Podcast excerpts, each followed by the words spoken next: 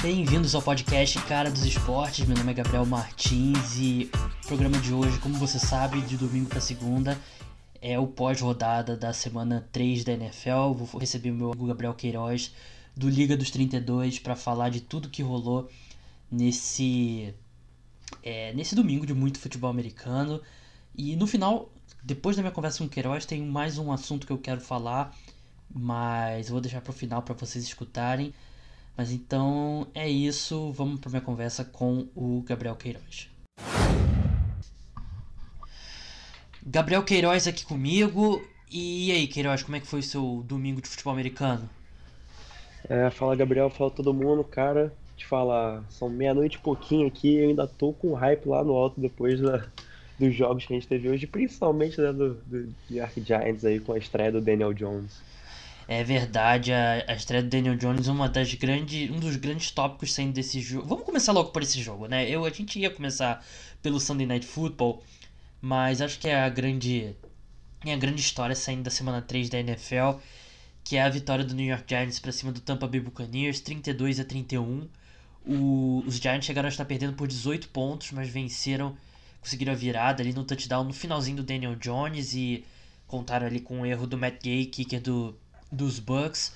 Daniel Jones teve uma ótima estreia, 13 de 36, 23 de 36 passes, 336 jardas, dois touchdowns, mais dois touchdowns correndo com a bola. O ataque funcionou muito melhor do que vinha funcionando e acho que é, poucos é, é difícil até você quantificar essa, o fator Daniel Jones, porque eu acho que não, não são só os números, Queiroz, mas o fato, a vitalidade dele é, no pocket dos Giants e capacidade de correr com a bola e o braço mais, muito mais forte que do Eli Manning. É, revitalizou o time todo. Quer dizer, a defesa não tem como revitalizar, porque a defesa talvez seja a pior da NFL. Mas revitalizou totalmente esse ataque. Não, sem dúvida. E para mim tem uma jogada que marca muito. Eu cheguei até a twittar sobre isso.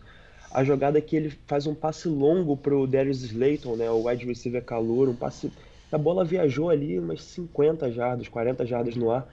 E eu tentei buscar na memória, eu não lembro de um passe do Eli Manning nos últimos dois, três anos que a bola viajou né, no ar umas 40 jardas. Então, para mim, aquilo ali que simbolizou a mudança no ataque do Giants. Porque, assim, números, é, 300, é 336 jardas, o Manning coloca de vez em quando 30, é, 300 jardas. Mas é, é o que você falou, é, é, é, o passe longo, é a movimentação do pocket, é essa dimensão correndo com a bola. Eu trouxe aqui umas estatísticas para poder dar uma dimensão do que foi esse jogo. Foi a segunda maior virada da história da NFL para um calor, né? 18 pontos. O Eli Manning já, já, já ficou 18, é, 18 pontos atrás 43 vezes no Giants. Desses 43 jogos, ele não ganhou nenhum. Daniel Jones já ganhou na primeira partida. Desde 1970, ele é o único é, o único QB a passar numa estreia de 300 jardas, dois TDs passados e dois TDs corridos. Então, assim, foi uma, uma estreia para ninguém botar defeito. Para não dizer ninguém botar defeito, teve um pouquinho ali de umas câmeras mentais, normal para um calor, né? Demorou um pouquinho a soltar a bola, mas no geral foi uma estreia, pô, superou as expectativas de todo mundo. É, eu adorei a atuação do Daniel Jones e foi tudo. É difícil dizer tudo que eu esperava, porque Assim como a maioria das pessoas, eu não tinha expectativas boas pro Daniel Jones saindo do college football, né? Ele não vinha como um prospecto muito bem avaliado. Eu não gostei da escolha, assim como acho que todo mundo não gostou da escolha do, dos Giants, né? Com a sexta escolha geral, selecionou o Daniel Jones. Mas na pré-temporada, ele mostrou algumas coisas. Ele mostrou um bom toque na bola, ele mostrou que ele tinha um braço que não é um canhão como o do Josh Allen, mas é um com a capacidade de fazer qualquer passe e um, bom timing também com os wide receivers e com os alvos dele. E tudo isso traduziu nesse primeiro jogo contra os Bucks, que é uma boa defesa do Tampa Bay Buccaneers, tanto que ele foi sacado cinco vezes. A linha ofensiva dos Giants, no geral, é boa. Não foi uma boa atuação nesse domingo, mas acho que muito, alguns momentos ali o Daniel Jones segurou um pouco a bola mais do que deveria. Mas ele soube lidar muito bem. Ele teve ali um, um delay of game que eu lembro que foi bem, foi bem clássico de calouro mas a atuação dele, ele, ele construiu a partir de algumas coisas que ele já vinha mostrando na pré-temporada. Então acho que é muito positivo e mostrou-se que é a decisão correta dos Giants de ter colocado ele no time titular. E acho que, para desespero do pessoal que ainda vê uma importância grande na posição de running back, os Giants venceram esse jogo numa partida que o Saquon Barkley tocou, teve 8 carregadas para 10 jardas, né? Ele, ele sofreu ali, ele chegou a ser avaliado por uma concussão, ele, mas aí voltou pro jogo. Depois ele sofreu uma lesão no tornozelo que tirou ele do resto da partida. Ele foi visto no lateral ali com o tornozelo direito imobilizado e mesmo assim os Giants venceram o jogo e é a diferença, né? Você tem o Saquon Barkley, que é provavelmente o melhor running back da NFL. Ele jogando em nível de melhor running back da NFL, os Giants não conseguem nada. E você dá um upgrade do Eli Manning pro Daniel Jones e o time consegue vencer a primeira partida. Então, acho que torcedor do, os torcedores dos Giants estão animados com motivos. Claro que não dá para cravar logo que ele vai ser um grande quarterback, mas ele mostrou muita coisa positiva. O, Evan Ingram teve uma ótima partida, teve um touchdown de 75 jardas. O Sterling Shepard acho que foi o grande beneficiado com essa é, ida do Daniel Jones pro time titular. 7 recepções, 100 jardas, um touchdown, jogou muito bem. E do lado dos Bucks, né, Queiroz, o acho que o James Winston e o Mike Evans pareceram uma grande dupla de wide receiver e quarterback por conta da defesa dos Giants, que eu acho que, na minha opinião, está no nível da dos Dolphins como a pior da NFL. Ah, não, sem dúvida. O Mike Evans ele teve oito recepções para 190 jardas e 3 TDs, né? Ele ali eu não entendi muito bem o que, que o James Batcher, o coordenador defensivo do Giants, estava querendo, porque ele deixou o Janoris Jenkins numa ilha com o Mike Evans praticamente o jogo inteiro e o James Winston basicamente passava lá, passava lá, passava lá e, e ia completando, fez três TDs assim. Uh, uma coisa que eu achei um pouco estranha foi uma campanha do Buccaneers logo, logo a seguinte, depois da interceptação do Winston, o Bruce Arians chamou só corrida. Eles andaram é, do campo de defesa até a red zone do Giants só correndo. Eles não passaram a bola nenhuma vez. E assim, como a gente sempre fala, né, não dá para vencer consistentemente na NFL só correndo com a bola. Eles foram pro field goal eu acho que aí foi a grande diferença né, que fez, porque se eles anotam um TD ali, na hora o Giants estava chegando no placar, foi depois do segundo TD do Daniel Jones, mas eles foram pro field goal, não conseguiram ali pontuar, foram muito mal nessa, nessa chamada para mim, esse play calling foi bem zoado, essa interceptação, né? O Winston ele tava jogando não bem, mas ele também estava assim, completando os passes, fazendo o ataque mover, mas parece que o Bruce Arians perdeu um pouco da confiança nele depois da interceptação, né? Isso aí foi completamente. Foi, foi que mudou a chave para o Giants conseguir chegar. Esse field goal, conseguir segurar esse field goal curto ali na, já dentro da red zone da equipe. É, e assim, acho que a gente tem que destacar, né? O James Winston, claro que é contra a defesa dos Giants, que é péssima, mas o James Winston colocou os Bucks ali no final na condição de vencer o jogo, né? O, a equipe teve a chance de vencer o jogo, né? avançou, teve um avanço longo com o Mike Evans, né? Como o Queiroz descreveu bem, né? Ele dominou completamente o Janoris Jenkins. E eles erraram um field goal ali de 34 jardas. E é um field goal que você tem que fazer para vencer o jogo. E eu achei que os Bucks, eles, eles tinham tempo de ter tentado avançar um pouquinho mais. eles não, não, não só não fizeram isso, mas também aceitaram uma falta de de delay of game, que o Bruce Arians disse que foi a intenção dele, que ele achava que um field goal de 34 jardas seria mais fácil para o Matt Gay do que um de 29, que eu acho difícil isso ser a realidade. Mas enfim, os Giants venceram o primeiro jogo na temporada, Daniel Jones jogou bem e vamos ver seguido em frente, né? Os Bucks eu acho que tem uma boa defesa, mas a gente também não enfrentou grandes adversários até agora. Vamos ver seguindo em frente como é que vai continuar o desempenho do Daniel Jones. Vamos é, rapidinho, claro. rapidinho, Gabriel. As mais línguas vão dizer que é karma pela dispensa do, do Cairo Santos pelo Matt Gay, né? Verdade. Vamos passar agora pro Sunday Night Football, que foi a vitória do. Do. Como é que eu botei o jogo errado? Esse Sunday Night Football, vitória do.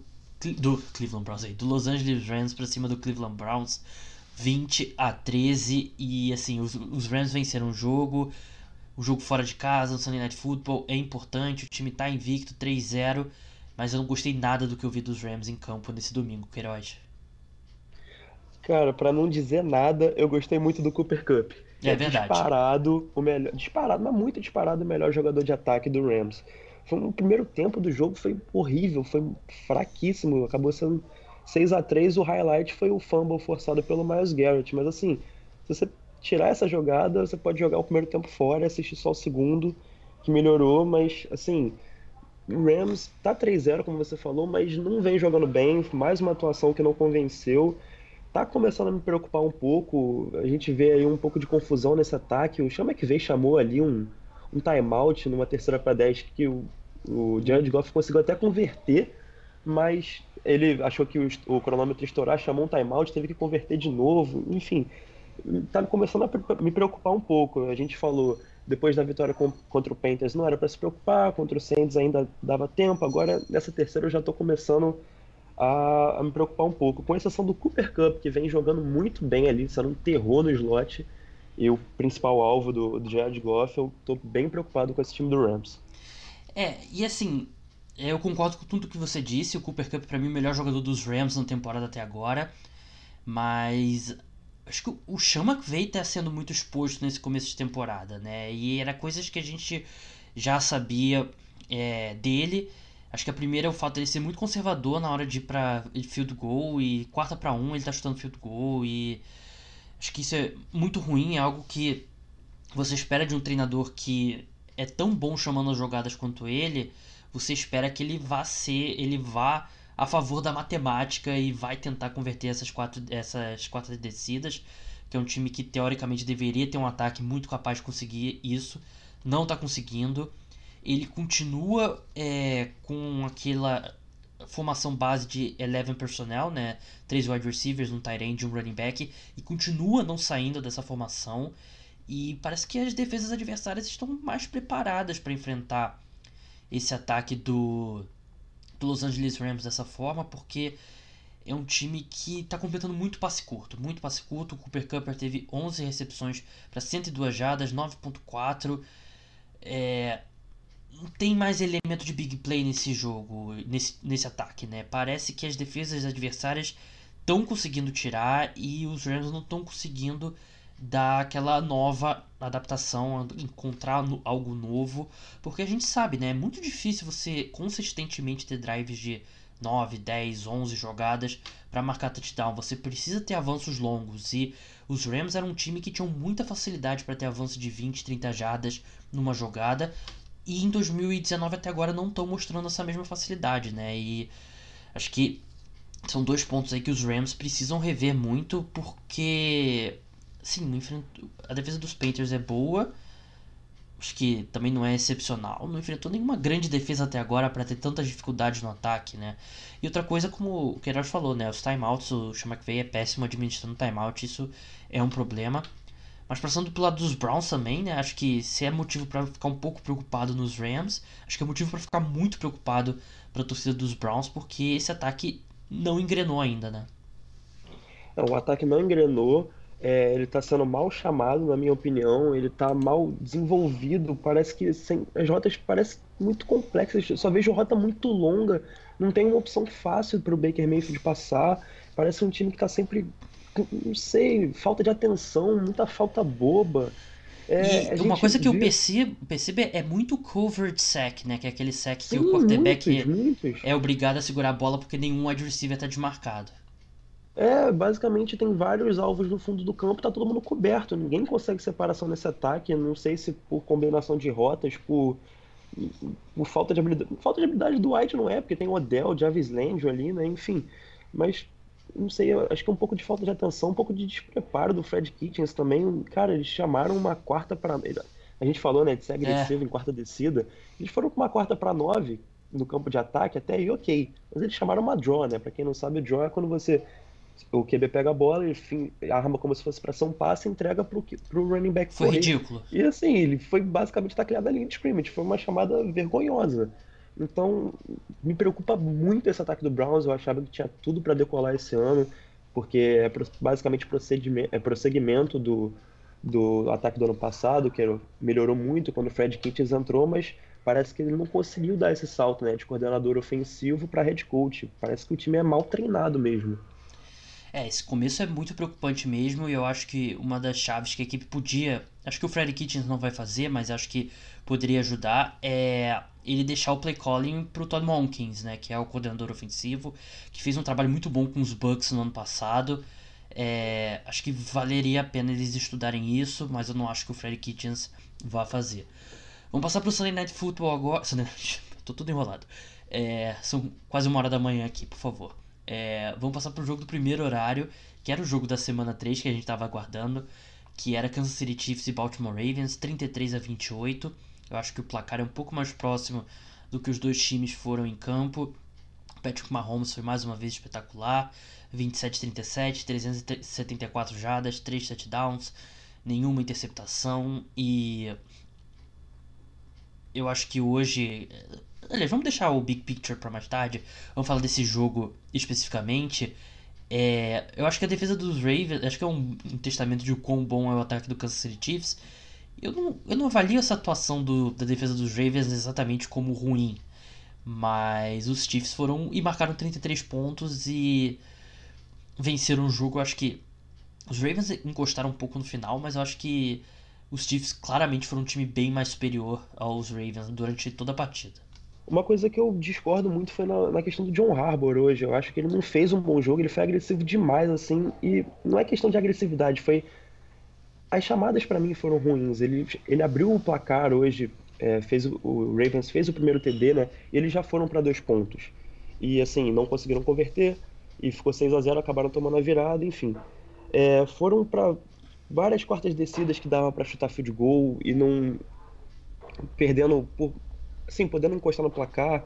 Foi, foram chamadas ruins nessas, nessas quartas descidas também. Foram passe curta. É, teve, o Ravens estava conseguindo correr muito bem, né? O Lamar Jackson estava correndo no read option, o Mark Ingram estava acabando com o jogo. E o Chiefs não estava conseguindo par, é, parar a corrida, mas estava muito bem contra o passe. Então, numa quarta curta, Teve uma vez que o John Harbaugh chamou um, um rollout para a direita e um passe do, do Lamar Jackson, coisa que claramente não estava funcionando durante o jogo. Então eu discordei tanto de algumas chamadas agressivas, né, de ir para quarta descida tentar dois pontos, quanto na chamada, porque além de você ter que ser agressivo assim ou não, a chamada importa muito, né? Não adianta você ser agressivo e a chamada ser ruim. Eu, ach, eu achei bem ruins as chamadas de hoje do John Harbaugh. É, eu não tenho problema com as tentativas dele de converter quarta descida. É, quem me segue no Twitter e quem já está escutando esse podcast há algum tempo sabe que é, eu, eu acho que você deve sempre ir para quarta descida. Quer dizer, sempre ir é, é um exagero, né? Mas você tem que ser agressivo em decisão de quarta descida e pode ser uma situação ou outra você é, você perde uma situação ou outra, mas acho que se você sempre for agressivo, acho que no geral você vai se dar mais bem do que mal eu eu acho, claro, teve algum, teve duas ali que eu lembro exatamente que ele não conseguiu converter. O time tentou logo as três primeiras, converteu as duas primeiras, aí não conseguiu a terceira. A situação de quarta descida no, de dois pontos teve uma falta da defesa dos Chiefs que aproximou mais a bola e aí os Ravens tentaram é, a conversão de dois pontos. Mas eu não acho que esse foi o problema do, dos Ravens. Eu acho que o problema dos Ravens e acho que esse problema foi exposto. A gente sabia isso durante a off-season, mas o time pegou os Dolphins e depois. Aí a gente meio que acho que superestimou e contra os Cardinals e contra os Chiefs voltou a pegar. É a falta de talento no corpo de wide receivers dos Ravens, né? O, o Lamar Jackson teve 6.2 jardas por, por passe completo. Não foi uma não foi a melhor atuação do Lamar Jackson no ano, mas eu não achei que ele jogou mal mas claramente a falta de talento desses wide receivers é, que fez bastante diferença. E a defesa dos Chiefs fez um bom trabalho segurando o Marquise Brown. Ele, o, o Hollywood Brown só teve, 31, teve um passe de 31 jardas e outro de 18, então ele foi bem contido. E não tinha ninguém no corpo de wide receivers dos Ravens para fazer uma jogada. Então eu não acho que a agressividade do, do John Harbaugh eu não achei um problema, eu apoio. Eu achei que os, os Ravens não venceram esse jogo porque o, o corpo de wide receivers dele é bem pior do que o, o, dos Chiefs. Mas assim, principalmente porque o Patrick Mahomes é um quarterback muito melhor que o Lamar Jackson. E a gente sempre fala aquela questão, né? Ah, eu acho que se você levar em consideração o talento do jogador, o Aaron Donald é o melhor jogador da NFL, né? Se levar importância, claro, vai ser um quarterback. Mas eu acho que hoje, Queiroz, o Patrick Mahomes é o melhor jogador da NFL, é o melhor quarterback, eu acho, por uma boa margem. E assim, é... Até muita gente me elogiou porque eu coloquei o, o Mitch Trubisky. Aliás, depois, né? Porque na, na hora muita gente me criticou. Mas eu lancei minha lista dos 32 quarterbacks titulares da NFL do 1 ao 32. Eu botei o Trubisky em 32. E agora com esse começo de temporada, muita gente tá falando, ah, você acertou e tal, não sei o quê. Mas eu sou até um pouco reticente de pegar esse crédito, porque eu sei que tem outros erros nessa lista. E um erro grande meu, que eu errei mesmo e tá bem claro, é que eu coloquei o Aaron Rodgers como número 1, né? E claramente hoje, para mim, quer dizer, não sei se você discorda, né? Mas para mim o Patrick Mahomes é o melhor quarterback da NFL. E eu acho que ele é por um, assim, um, dois degraus aí na frente dos demais. Não, é muitos degraus acima. O Mahomes, o que ele tá fazendo não existe. A gente tá, você tá falando, criticando o corpo de recebedores do Ravens. É, eles perderam o Tyreek Hill, tá jogando com o McCall Hardman, fazendo TD. É, Demarcus Robinson fazendo TD. O único recebedor ali realmente confiável é o Travis Kelce, que é Tyrande, né? E mesmo assim, o Mahomes ele não quer saber para quem ele tá passando. Ele simplesmente coloca a bola no ponto perfeito.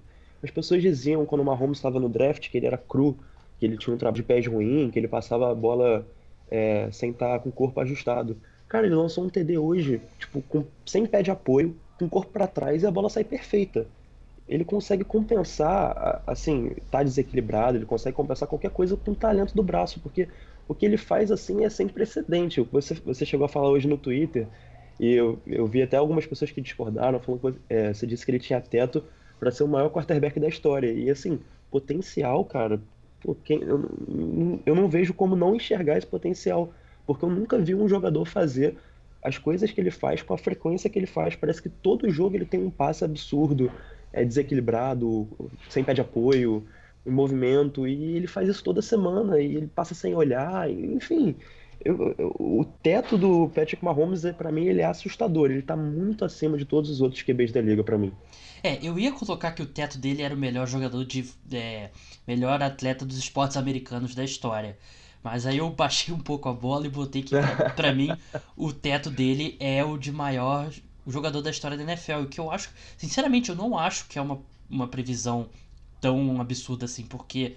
Assim, não, é potencial. O Tom Brady certamente não estava jogando nesse nível com a idade não do mesmo. Patrick Mahomes, o, o Peyton Manning acredito que não. Eu acho que o Damarino, né, ele teve aquela temporada fenomenal dele do segundo ano dele na NFL, acho que é um bom ponto de comparação, mas o Patrick Mahomes, o que ele tá fazendo na NFL tão, tão cedo e ele teve aquele ano espetacular de MVP e sinceramente ele parece um quarterback que evoluiu para esse terceiro ano dele na NFL, né? E não tem nenhuma falha no jogo do Mahomes, eu não acho nenhum absurdo falar que acho que se ele seguir essa trajetória, ele vai se aposentar como o melhor quarterback de todos os tempos, tirando aí uma lesão séria e é, é, é fenomenal o que ele vem fazendo para mim.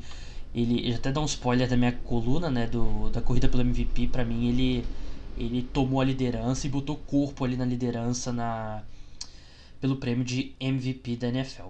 É, vamos Esqueceram vamos... de, de explicar o conceito de regressão à média para ele, né? É verdade, né? Porque, assim, ele tá quebrando um pouco a matemática, né? Porque o cara que dá um salto de números como ele deu em 2019, em 2018, ele não ter regressão em 2019 é um negócio absurdo. É. Vamos passar agora para rapidinho, que acho que não tem nem muito o que falar desse jogo. New England Patriots 30, New York Jets 14. Luke Falk teve 98 jardas, 4.5 jardas por passe completo. Le'Veon Bell correu 18 vezes com a bola para 35 jardas, então os Jets com um time completamente inepto. Já era com o Sedarnold, sem o Sedarnold a situação piora ainda mais.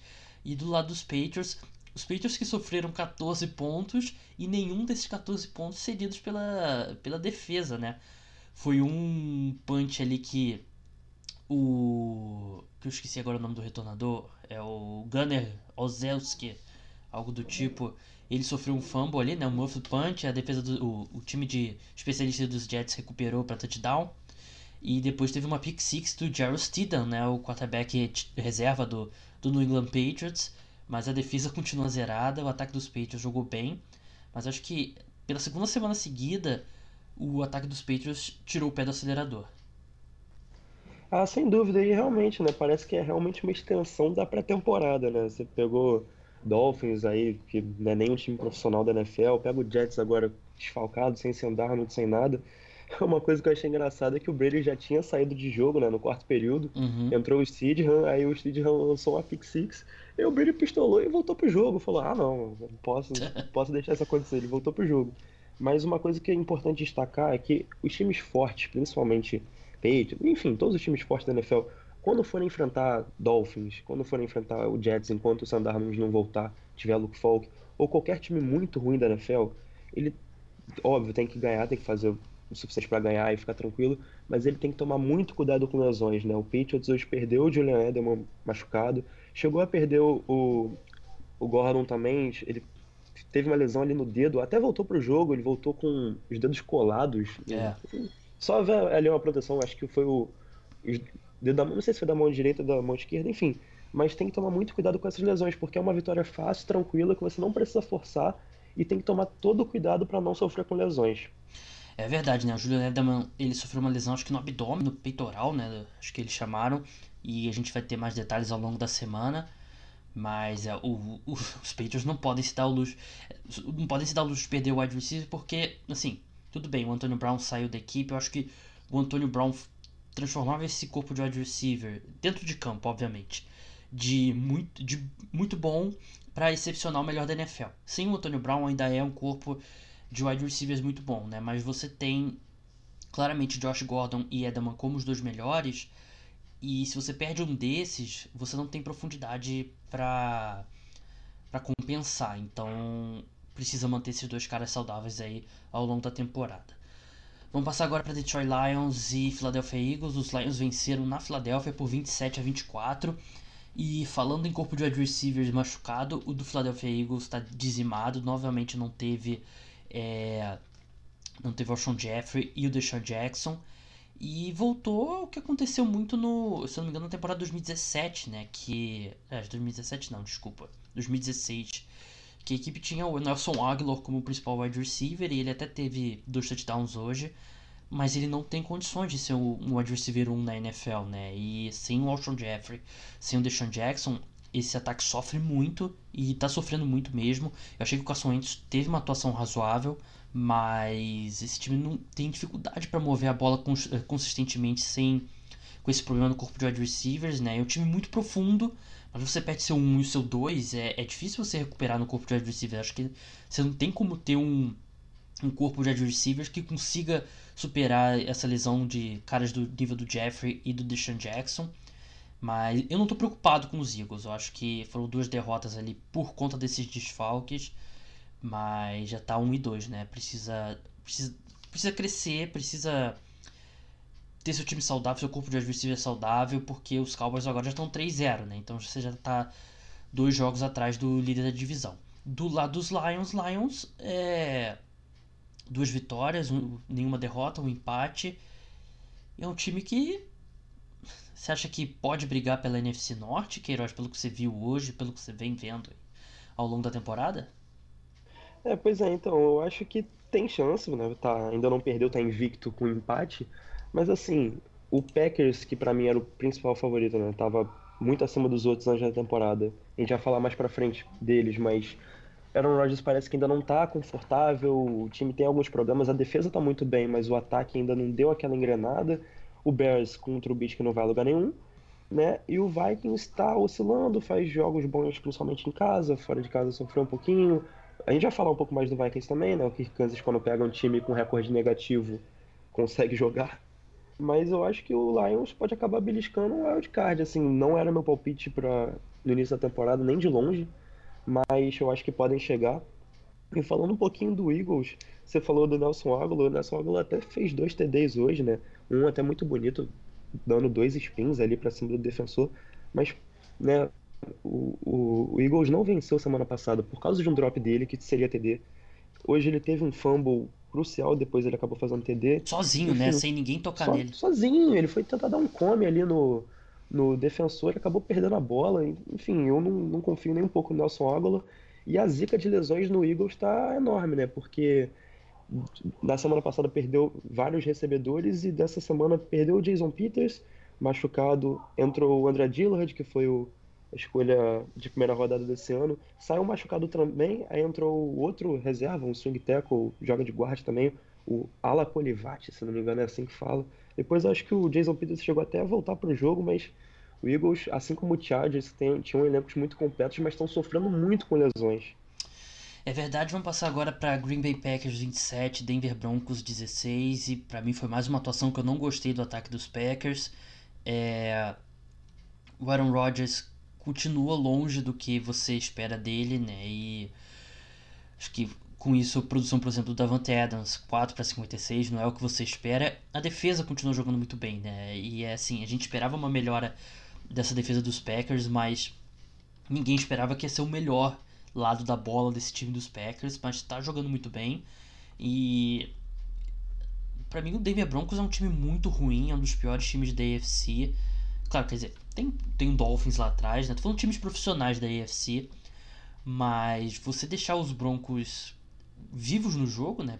Ganharam por 11 pontos e acho que foi o jogo até que o Denver Broncos sonhou ali de repente empatar, virar o jogo. Acho que não, eu não, não vejo muitos bons sinais dos Packers até agora, não tô gostando nada do que eu vi e esse ataque é uma grande decepção.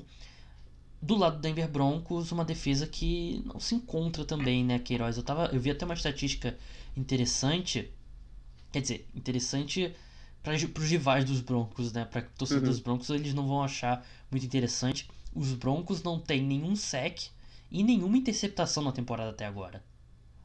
É, e para um time que tem Bradley Chubb e Von Miller, né? Muito estranho. E é um, um time head que...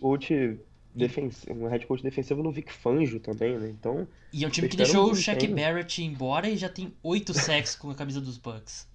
Só isso, né? O Shaq Barrett saiu para ganhar, se não me engano, um contrato mínimo lá no Buccaneers, oito sacks na temporada e você fica com Von Miller e Bradley Chubb, que para mim no papel antes da temporada começar tinha potencial de ser a principal dupla de pass rushes da liga mas eles e o casamento do Vic Fangio definitivamente não deu certo até agora tem tudo para melhorar, né? Assim, não tem muitos sinais de que pode melhorar, mas é muito talento ali para dar errado a temporada inteira. Não é possível que esse time, essa defesa não vai para frente, né? Falando um pouco do ataque, o Joe Flacco, você olha os números dele, ele não foi nem mal, assim, foram 20 passes de 29, 213 jardas, não teve TD e uma interceptação. Mas parece que falta vontade no Joe Flacco, parece que ele tá ali, parece que por obrigação, lembra um pouco o... Jay Cutler. Ah, agora Exatamente. Lembra até um pouco de Jay Cutler, parece que ele tá cagando pro jogo hum. e não, não se importa com o que tá acontecendo ali. Não sei, o Joe Flacco, assim, óbvio, ele não, não esperava que ele fosse jogar num nível alto, Joe Flacco Elite, né? Imagina. Não. Óbvio que não. Mas eu esperava que ele, sei lá, ele saiu do, do Baltimore Ravens e passasse, ah, vou provar pra eles que, eu tá, que, que eles estão errados, né? Que eu ainda consigo jogar em alto nível. Mas parece que não, parece que ele tá cagando pro jogo. Eu acho que você não precisa nem ser o mais talentoso, no caso ali, para tentar uma vitória, que você não ganhe, mas você tem que mostrar pelo menos que você se importa, que você está tentando ganhar, né? Porque o Joe Flacco nem isso. É, mas eu acho que o Joe Flacco um pouco. A linguagem corporal dele não é muito boa. Mas só para encerrar, a defesa dos Packers. Preston Smith e Isadero Smith. Grande chance de ser 1 e 2 na lista de melhores contratações. Preston Smith teve 3 sacks. Zadarius Smith teve 2 sacks e os dois estão jogando um absurdo e Acho que até. Eu não vi esse jogo com muitos detalhes, mas até a última semana, né, até semana 2, eu até coloquei o, o Smith como o meu Defensive Player of the Year por, por duas semanas, mas os dois realmente estão jogando muito bem. O Jair Alexander também está jogando muito bem, forçou um fumble muito bonito para cima do Noah Fent. Mas vamos avançar agora, continuando no primeiro horário. É a vitória dos Colts por 27 a 24. Os Colts chegaram a abrir 20 a 3 nesse jogo. Os Falcons reagiram um pouco, mas não conseguiram. Os Colts conseguiram matar o jogo no final ali, conseguiram uma primeira descida que definiu a partida. E os Colts continuam jogando bem, segunda vitória na temporada. O Marlon Mack jogou bem, o T.Y. Hilton jogou bem, Devin Fantes jogou bem. É... Aliás, Devin Fantes? Não. Falei, não, falei merda, ele não, não. É, ele não jogou. É, eu acho que eu... Quem que foi que recebeu o touchdown? Enfim, eu tava vendo. Tava maluco. Eu vi no, no Red Zone sem som, achei que era o Devin Fante, mas acho que ele nem jogou, na verdade. Não, ele tá, tá machucado. É verdade. Teve alguém que recebeu um passe pra touchdown bonito, acho que foi o Zach Pascal, que eu confundi. Mas enfim. Ele é, mesmo. O Jacob Brissett, ele jogou bem, é, 310 jardas, 2 touchdowns. E os Colts continuam mostrando, né, que tem uma estrutura boa e vão conseguir vencer jogos. E os Falcons, para mim, uma das grandes decepções da temporada até agora. É, e pra mim é muito, o, o Colts jogando bem é muito mérito do, do Frank Reich, né? Ele chamando um jogo muito bom, né? o play calling dele é uma coisa linda de se ver. Eu, eu fico imaginando ele com o Andrew. Eu não vou nem falar do Andrew Luck Não, aqui, senão eu vou. De ficar é, deprimido aqui. Exatamente. Mas o, falando do Jacob Brissett, né, que é o titular, ele chegou a ter 21 de 27 tentativas, né, 218 jardas no primeiro tempo. Ele começou o jogo muito bem, ele tava, teve uma hora que ele tava ele sem, todos os passes estavam sendo completos, né? Não tinha nenhum passe ali fora do alvo e no segundo tempo caiu um pouco, mas o Marlon Mack no jogo corrido deu, deu conta do recado. A, a última campanha para matar o jogo foi coisa maravilhosa pro Colts. É, o Falcons é o que você falou, né? Muito mal. O Keanu Neal saiu machucado, parece que uma lesão da Aquiles. Pode ser um desfalque importante aí seguindo em frente. É, parece que ele rompeu E eu aqueles tô- mesmo e tá fora da Já temporada. rompeu? É. Já tá confirmado? Ah, Já. então, imagina. Horrível, péssimo desfalque, mais uma vez, né? Do Keanu Neal, que é um dos melhores safeties da NFL pro Falcons. Uhum. Enfim, o Falcons pra mim é uma das grandes decepções da temporada. Eu não achava que fosse ser um time de playoffs, de Super Bowl de novo, mas eu esperava mais e a gente estava discutindo semana passada, né? Parece que o Dan Quinn realmente pode rodar aí na, no fim dessa temporada. Vamos avançar agora. Minnesota Vikings 34, Oakland Raiders 14. E é claro que o Kirk Cousins ia ter uma atuação boa num jogo contra os Raiders, dentro de casa, enterrado no primeiro horário. Ele não foi espetacular, acertou 15 de 21 passes, 174 jardas, um touchdown, mas não perdeu o jogo pro, pros Vikings como ele vinha fazendo. Novamente, Dalvin Cook e o Alexander Madison jogando muito bem. E, assim, é o que os Vikings fazem, né? Eles jogam bem no ataque em jogos contra times ruins e jogos contra que não são no prime time, que não é time que venceu mais de 50% do, dos seus jogos, então assim, eu não vou me deixar levar nada por esse por essa atuação dos Vikings. Eu eu só vou levar os Vikings a sério quando eles tiverem uma boa atuação do ataque contra um bom time. É, mas se você for esperar uma boa atuação do ataque com Kirk Cousins, eu tenho uma má notícia pra Hum, você. né? Posso esperar sentado. né? Cousins, é, o Cousins só joga bem contra times de campanha negativa, né? Ou que estariam, que vão estar com campanha negativa no futuro, times fracos. E o Vikings tem que encontrar maneira de vencer com esse problema aí chamado Kirk Cousins de 30 milhões de dólares. Tem que realmente fazer com que ele passe o mínimo possível, desenvolva o jogo corrido, porque o Dalvin Cook, acho que dá pra dizer que é o melhor running back da temporada, ele tá jogando um absurdo. Concordo. O Calouro concorda, né? Então, o Calouro Alexa- Alexander Madison também entrou e correu muito bem, fez TD. Enfim, então eu acho que o, o, o Vikings é isso mesmo, tá com uma linha ofensiva muito boa bloqueando pro jogo terrestre. A, o- a escolha de primeira rodada, o Garrett Bradbury, eu vi uma tweet no- nessa semana no Twitter, durante, ó, durante a semana, né? Mostrando só os- ele dando pancake, ele fazendo bloqueio no segundo nível, e tá uma coisa maravilhosa. Uma bela escolha ali do, do Vikings na 18ª geral, e eu acho que ele tá sendo chave para esse ataque, né? Tá fazendo com que o jogo corrido se desenvolva, e se o jogo corrido desenvolver, conseguir vencer com consistência e defesa, apesar de não ser o que a gente espera de um time campeão, né? Mas é o, é o que o Vikings tem que fazer. Tem um problema barato aí, né? passando a bola, então resolve de outro jeito.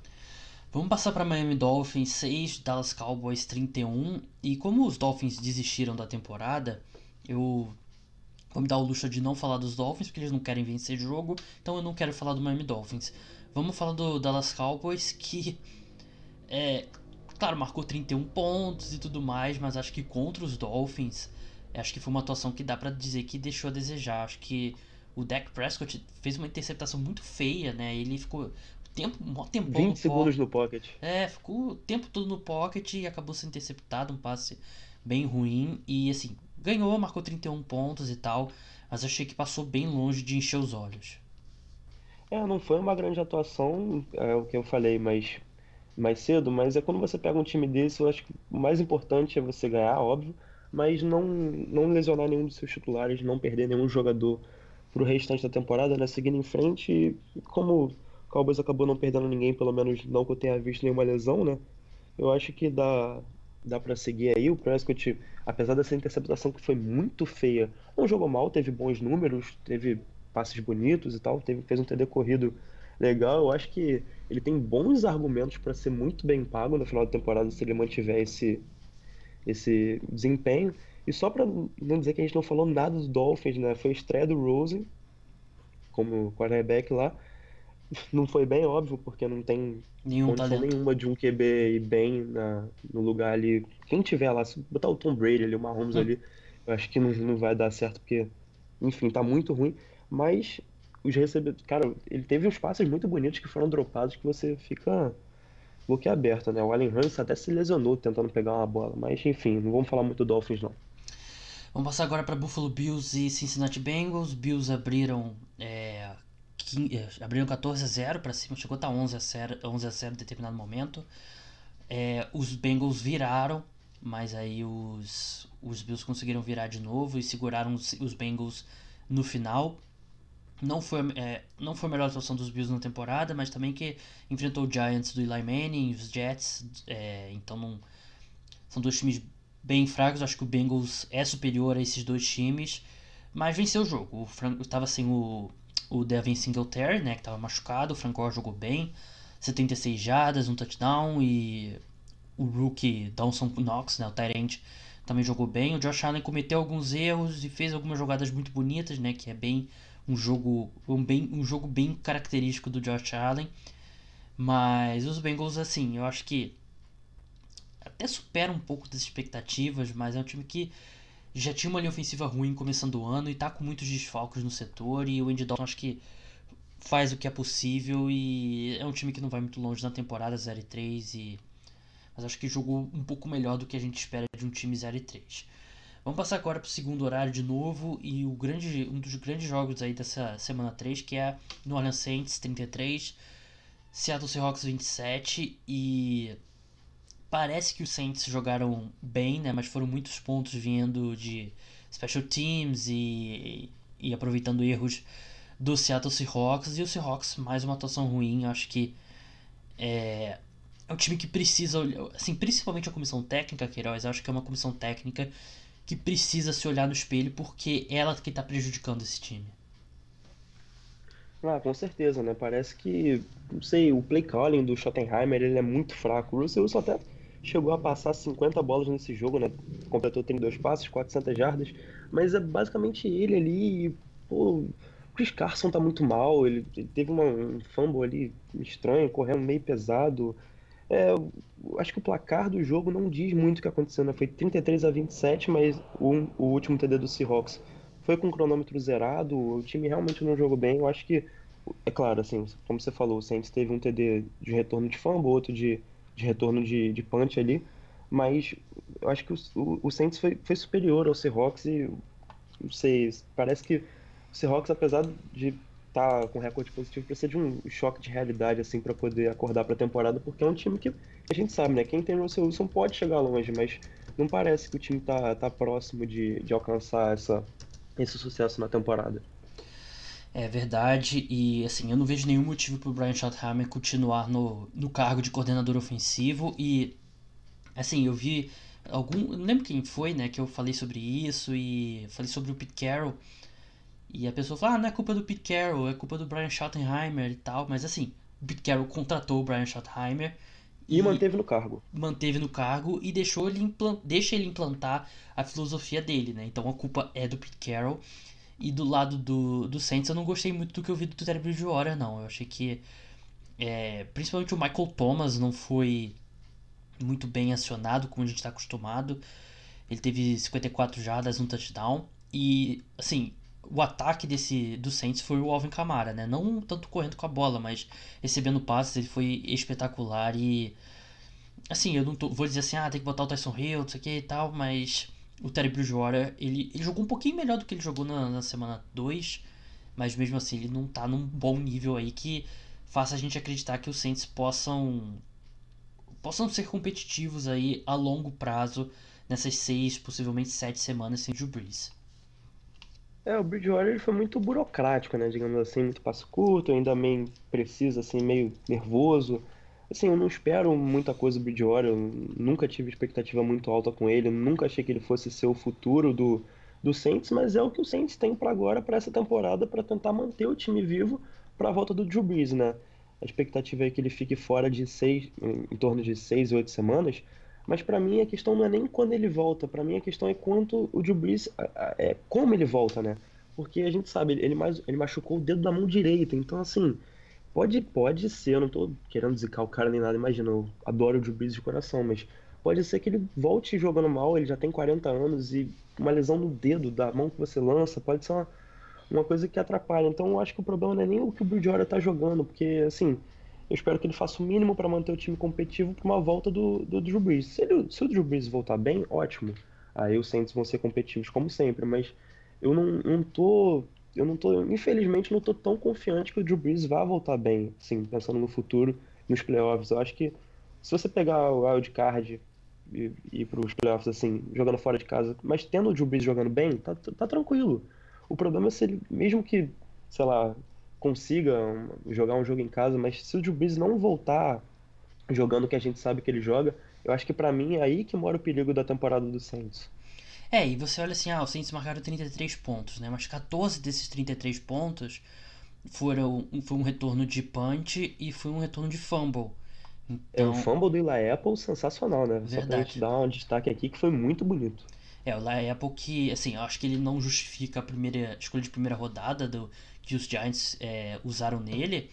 Mas, mas nem os, a quinta que foi a troca. É, mas os Saints estão tendo é, acho que venceram nessa troca aí porque ele tá jogando um bom nível e então, assim, foram 19 pontos só do ataque, né? Por isso que a gente tá dizendo que o Terry Bridgewater. Acho que muita gente pode ver o resultado e falar, ah, eles marcaram 33 pontos. Como é que você pode criticar o Terry Bridgewater? Mas você tem que olhar um pouco mais profundamente. Vamos passar agora para Carolina Panthers e Arizona Cardinals. Os Panthers venceram por 38 uh, a 20. O Kyler Murray começou bem o jogo, mas não foi bem no segundo tempo.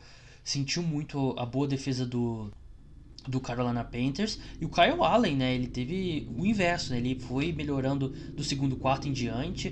Teve quatro passes para touchdown, nenhuma interceptação e jogou muito bem. Christian McCaffrey jogou muito bem de novo, 153 jadas é, terrestres. E o time dos Panthers mostrou alguma vida porque, assim, é, que, a versão do Cam Newton que a gente vinha é, observando, né? Muito limitado fisicamente. Eu acho que dá para dizer que o Kyle Allen, que segunda vez que ele entra e tem uma boa atuação como reserva, eu acho que dá para dizer que a versão do Kyle Allen atual é melhor do que essa versão do Cam Newton que está muito, mas muito longe de 100% fisicamente. E foi o que a gente viu em campo nesse domingo. Ah, sim. Se for a versão do Newton lesionado, sem ter nenhuma mobilidade, sem nenhuma precisão, então deixa o Kyle, o Kyle Allen jogar, né? Ele que não foi nem draftado no ano passado. Eu nunca nem tinha ouvido falar do cidadão até ele fazer o jogo na, na semana 17 do ano passado. Foi companheiro de ele... time do Kyler Murray em Texas A&M e foi um dos motivos pelo qual o Kyler Murray pediu transferência, porque o Kyle, o Kyle Allen venceu a disputa. Então aí, ó, tava nem, enfim, Kyle Allen aí já marcando, mostrou que segunda vez que veio é derrota é o, o Kyler Murray. Do, é o pesadelo do Kyler Murray. E assim, eu não sei se você concorda comigo, Gabriel, mas eu acho que esse, dá para dizer que esse foi o pior jogo do, do Kyler Murray até agora na com NFL. Com certeza, né? com certeza. Só 30, 30 de 43 passes, ok, mas 173 jardas, duas interceptações ali muito feias. Fez até dois TDs, mas pô, jogou muito mal. E assim, falando de novo do Kyle Allen, essa defesa do, do, do, do Cardinals não é boa, né? Não sei se é tão parâmetro pro, pro Allen assim. É óbvio que né? Foi um bom desempenho. Mas, cara, o Kyler Murray pegou essa defesa do Panthers que é melhor, mas teve uma atuação muito, muito abaixo, muito ruim. E assim, não sei se seguindo em frente esse vai ser o padrão, a gente ainda tá. É muita. Não vou dizer muita novidade, porque eles, o ataque do Cardinals pretendia ser revolucionário, não acho que nem perto disso, mas é um ataque diferente, mas eu esperava mais e tem que ver qual versão do Kyler Murray vai vir aí para os próximos jogos. É, foi a melhor defesa. Quer dizer. Não, foi a melhor defesa mesmo do, do que os Cardinals enfrentaram, porque sim, sim, sim. a defesa dos Ravens não tá jogando tão bem quanto a gente espera. Acho que é uma defesa que pode uhum. melhorar ainda. Mas é um time que hoje. Eu até acho que eu tenho gostado muito do que o Cliff Kingsbury tem mostrado, apesar de eu, eu esperava um pouco mais de criatividade, mas hoje. É, quis, criatividade eu esperava. Quis usar muito aquela, aqueles passes curtos para o wide receiver é, produzir após a recepção, mas o Christian Kirk teve 10 recepções para 59 jardas, então ele não consegue, não é da característica do Christian Kirk produzir após a recepção, e menos ainda o Larry Fitzgerald nessa altura da, da carreira dele, então Não foi um bom jogo mesmo do, do Kyler Murray, não foi um bom jogo mesmo do Cliff Kingsbury, mas eu acho que no geral a avaliação do, do Kyler Murray ainda é muito positiva. Vamos passar agora para Texans É, e. rapidinho, Claro. dizem por aí, dizem por aí que a Danguese tá querendo trazer o Christian Kirk depois desse jogo, né? É, isso é, caracter... é a estatística clássica que o Adam Gaze adora. Mas vamos passar para Texans e Chargers. Chargers venceram em Los Angeles por 27 a 20. Deshaun Watson mais uma vez jogou muito bem e um jogo que foi até apagado para os padrões do DeAndre Hopkins. Seis recepções para 67 jardas e mais, mais uma vez o Deshaun Watson que foi o cara que botou o time nas costas, venceu o jogo, 351 jardas, 3 touchdowns e os Chargers cometendo muitos erros, é um time que acho que tem problemas e a defesa está muito abaixo do que do que eu esperava. Você olha as estatísticas, né? O Deshaun Watson que jogando atrás daquela péssima linha ofensiva foi sacado duas vezes só. O Joey Bosa está tendo um péssimo começo de temporada. A, a mesma coisa o Melvin Ingram e acho que tem mais a defesa do que o ataque que vem deixando a desejar dos Chargers. Era justamente nesse ponto que eu ia pegar bastante, né? Porque a linha ofensiva do Texans aí tem fortes argumentos para ser considerada a pior da NFL. E, pô, uma dupla de pass rush como Melvin Ingram e Joey Bosa, você espera o quê? Deixar um Watson sacado 10 vezes no jogo. E não foi o que a gente viu. É, foram só dois sacks. E, assim, apesar daquele erro do Deshaun Watson no início do jogo, um passo para trás que virou um fumble meio estranho ali, É, ele fez uma partida muito, foi muito feia, né? Mas ele fez uma partida boa, conseguiu levar o Texans assim para vitória. Só destacar do lado do Chargers, é, uma quarta longa para vencer o jogo. Para vencer não, seria ter do empate, né? Se fosse pro extra point, o Travis Benjamin teve um drop bizarro assim. Verdade. Ele pega ali a bola, o Chargers conseguiria empatar o jogo ou virar, né? Se fosse para dois pontos. Mas um drop ali, uma quarta longa, um passe muito bom do, do Philip Rivers. E O um Austin drop, Eckler era um assim, pouco mais. O Austin Eckler um pouco mais apagado do que ele vinha jogando também, né? É, teve um pouco mais do Justin Jackson nesse jogo, né? Ele jogou um pouco melhor, fez TD e tudo. O o Eckler não. Acho que não teve muito espaço. Não, o Brian, o linebacker, fugiu agora o nome do Texans, o Cunningham, Isso. conseguiu fazer um bom jogo ali marcando ele. E. Mas assim. Dava, dava para vencer esse jogo tranquilamente passando a bola, porque a secundária do Texans é muito fraca. O Philip Rivers, como a gente sabe, é um grande QB. Mas eu acho que, pra mim, esse drop do, do Travis Benjamin, pra mim, ele é imperdoável, né? Porque, apesar de, óbvio, tem um jogo inteiro pra você correr atrás do placar, aquela falação toda, mas uma jogada decisiva dessa, uma quarta longa, um passe lindo e o Travis Benjamin dropa, não dá pra, não dá pra perdoar. É, e pra encerrar agora, o Pittsburgh Steelers foi derrotado pelo San Francisco 49ers, 24 a 20. Assim, os Steelers foram derrotados, mas não foram por falta de esforço do 49ers, né? Que quis de tudo quanto é jeito entregar esse Uhum. jogo. Foram cinco turnovers do ataque. E assim, o ataque dos 49ers jogou muito mal contra os Bucks na semana 1. Jogou muito bem na semana 2 contra os Bengals. E voltou a jogar muito mal novamente. É um time que é, ou atuação nota 8 ou atuação nota 3, né? Não teve nenhuma atuação mediana ainda. Então, acho que acho que o 49ers não é tão bom quanto um time 3-0 você acha que deve ser. E eu não tô gostando muito do, do geral desse ataque. Acho que falta talento no corpo de wide receivers. E contra defesas um pouco mais qualificadas isso mostra. E do lado dos Steelers, queria sua avaliação, Queiroz, como foi a atuação do Mason Rudolph, né? Ele que teve 14 de 27 jardas, de 27 passes, 174 jardas, 2 touchdowns, uma interceptação. Como é que você avalia eh, a atuação dele?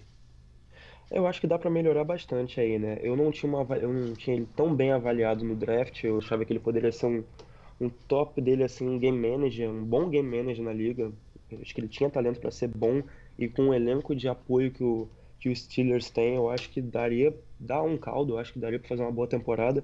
Só que o Steelers, cara, um time que mudou completamente, parece que faz nem sombra do, do Steelers que a gente viu há uns anos atrás, vencedor, o Juju Teve até um TD longo hoje, mas não vem jogando bem no geral na temporada.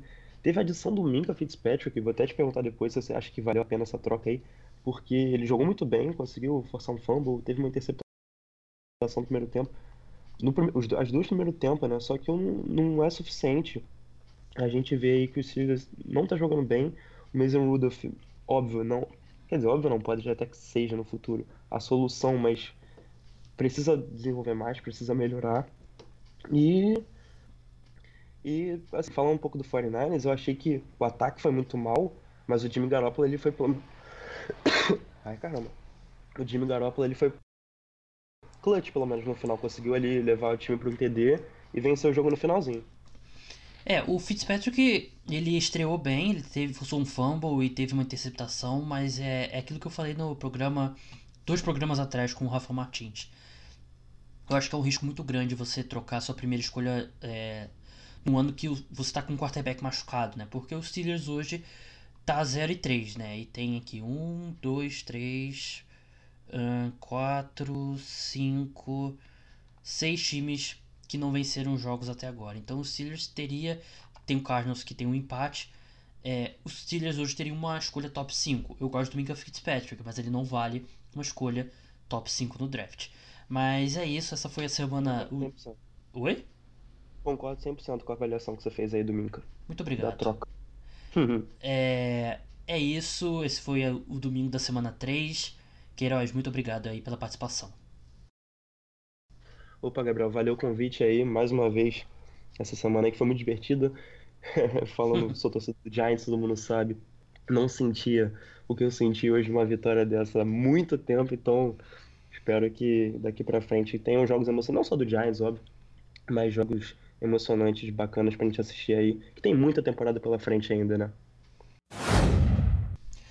Muito obrigado, Queiroz. É, a gente ficou acordado até tarde para gravar. Antes de encerrar, eu queria falar sobre um assunto que não tem muito a ver, quer dizer, não tem nada a ver com esportes, então acho que se você não gosta de. É, é sobre o Emmy, os prêmios do. É o Oscar da TV, foram anunciados nesse, nesse domingo, né? E eu não vou falar de tudo porque eu assisto bem pouco série de TV é, atualmente, mas eu queria falar de uma série especificamente que foi a grande vencedora da noite, junto com.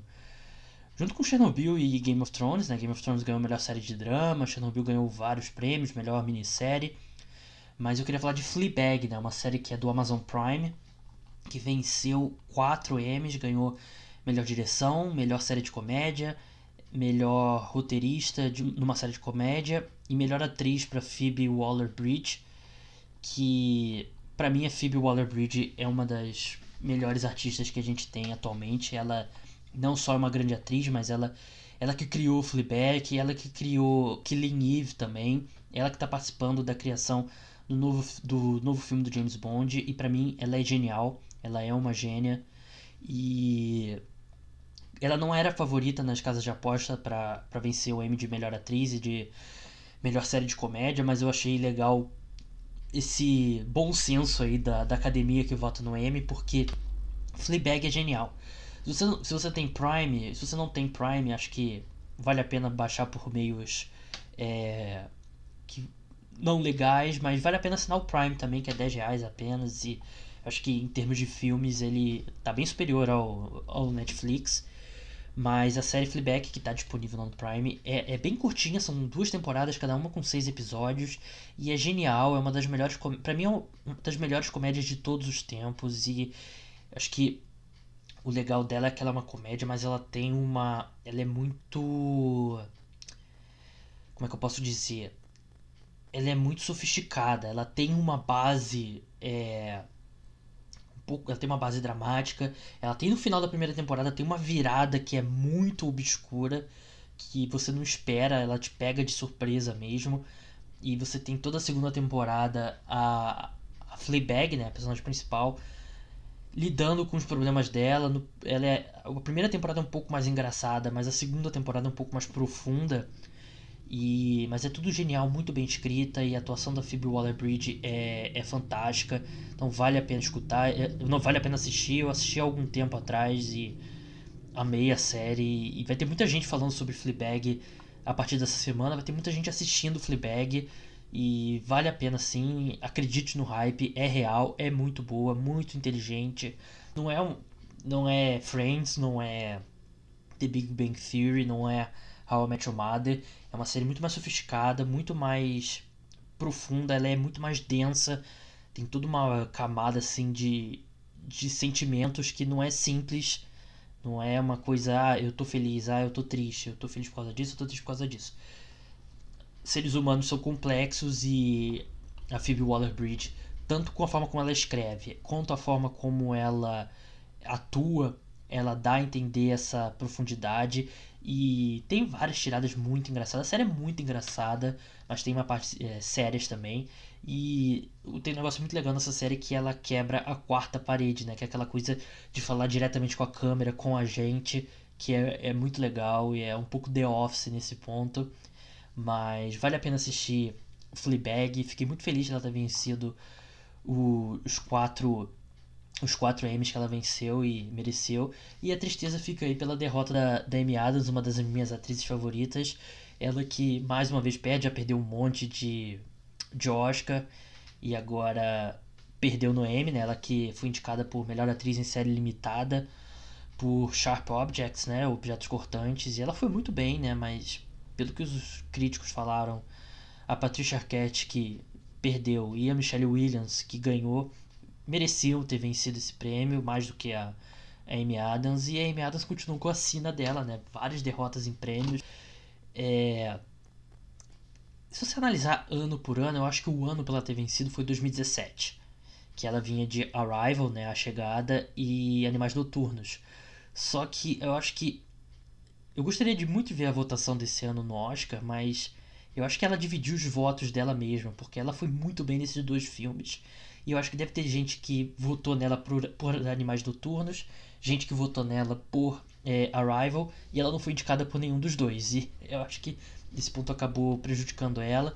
Mas se você olhar ano após ano, os anos que ela foi indicada, nenhum ano de fato ela merecia ter vencido. E eu até acho que por Arrival ou por Animais Noturnos ela merecia ter vencido, mas eu falo que foi o ano dela porque você soma os dois. E no Oscar não funciona assim. Você concorre por um papel. E eh, não é assim que você vai vencer. Você tendo duas grandes atuações no ano não vai te dar um Oscar. Claro que tem muita gente que ganha pelo conjunto da obra, mas por anos e anos e anos. E mas a Amy Adams está num ponto aí que para 2019, para 2020 não tem muita esperança, né? Porque o filme dela, né, que vai sair, que é Garota na Janela, baseado num livro, a expectativa não tá boa, o filme foi adiado, né? Que é um filme do, da Fox, depois que a Disney comprou, a Disney adiou. E o fato da Disney ter tirado o, esse menino na janela, garota na janela, sei lá, mulher na janela,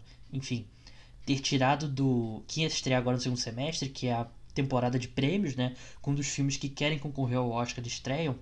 Acho que o fato dele não ser estreado nessa época, acho que vai jogar pro, pra fevereiro ou março do ano que vem mostra que a Disney não tem muita confiança nesse filme. Então acho que não vai ser dessa vez a Amy Adams, vai ter que esperar um pouquinho. Eu espero que ela ganhe, porque ela é uma grande atriz, mas. É, porque tem uma brincadeira na internet, né? O fato da Amy Adams sempre perder. Eu achei que ela ia ganhar o Emmy, mas. Eu não vi as outras séries que, que ela acabou sendo derrotada, mas pelo que eu vi muitos críticos falando, foi justo. E para Objetos Cortantes, que eu acho que foi uma ótima série, perdeu para Chernobyl, que foi grande, o grande fenômeno desse ano de, de séries, né? Tirando Game of Thrones. Mas é isso. Esse foi o podcast Cara dos Esportes. De terça para quarta tem mais um podcast. Você que gosta de séries, eu e o Bruno, a gente vai eleger nossos cinco episódios favoritos de Friends. Que foi nesse domingo, aniversário de Friends de 25 anos. Então a gente vai fazer essa eleição. Vai ter conversas sobre NFL também. Então até lá. Tchau.